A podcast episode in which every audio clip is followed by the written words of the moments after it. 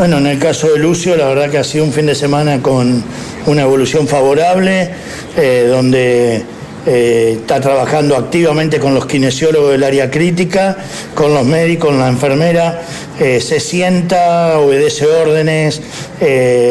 moviliza a los miembros, se encuentra netamente en un estado, comenzó una etapa de rehabilitación, respirando espontáneamente por su traqueostomía pero bueno, está, todavía le falta tiempo para esa rehabilitación,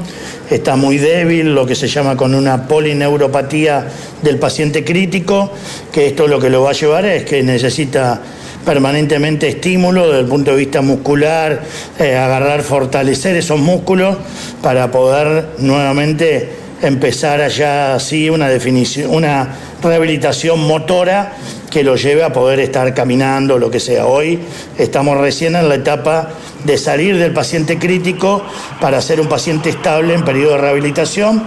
En este fin de semana realmente fueron buenas noticias en ese sentido y bueno, ahora espera este proceso de salir, de ver cómo se lo descomplejiza para que pueda salir de la terapia intensiva y pasar a una sala y continuar su rehabilitación.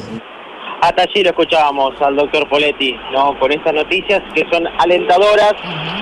y que, bueno, eh, obviamente que está en esa transición, Lucio, ¿no? De salir de un paciente crítico a una etapa de rehabilitación, está en esa transición, ya empieza a responder algunos estímulos, pero se sabe que esta eh, recuperación será bastante larga.